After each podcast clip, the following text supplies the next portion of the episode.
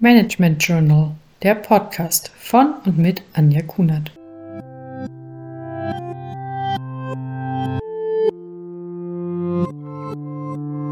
Hallo, in dieser Podcast-Folge spreche ich darüber, wie sich die Kommunikation unterscheidet, wenn die Nachricht nicht positiv ist. Hierbei wird es eine Verknüpfung zu den Themen authentisches Führen und Feedback geben.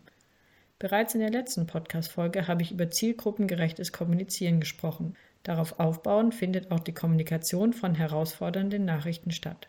Es gibt herausfordernde Themen, die eher im Aufgabenfeld des Managens liegen. Dazu gehört zum Beispiel die Kommunikation zur verpflichtenden Schulung in einem Teammeeting und kritische Fragen dazu beantworten oder sicherstellen, dass eine benötigte Zeiterfassung gemacht wird. Diese Themen können herausfordernd sein, am Ende sind sie aber nicht zu diskutieren, da sie in den meisten Fällen unternehmensweiten Regeln entsprechend und verpflichtend sind. Interessanter wird es bei den Themen, die im Feld des Führens liegen. Ich werde nun drei Beispiele nennen. Das erste Beispiel ist Off-Track-Feedback geben. Dies kann eine herausfordernde Nachricht sein. Diese Kommunikation ist zum einen individuell und kann daher auch persönlichkeitstypenspezifisch sein. Das zweite Beispiel ist, dass es wichtig ist, zu kommunizieren, wenn das Aufgabenfeld eines Teams sich verändert. Die Erklärung, warum das so ist, sollte stark begründet und für jeden nachvollziehbar sein. Aus meiner Erfahrung ist hier eine mehrstufige Kommunikation nötig.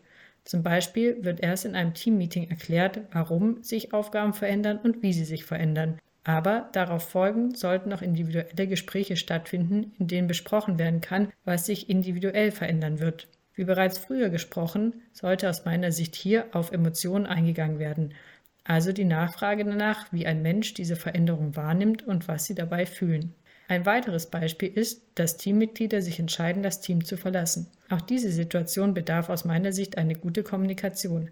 Es kann wiederum besprochen werden, was das für ein Team bedeutet, auf der anderen Seite in individuellen Gesprächen, aber auch Entwicklungsmöglichkeiten für andere Menschen besprochen werden. Ich finde es wichtig, dass auch bei der Kommunikation von, von herausfordernden Nachrichten die Kommunikation von der Führungskraft authentisch und schlüssig ist.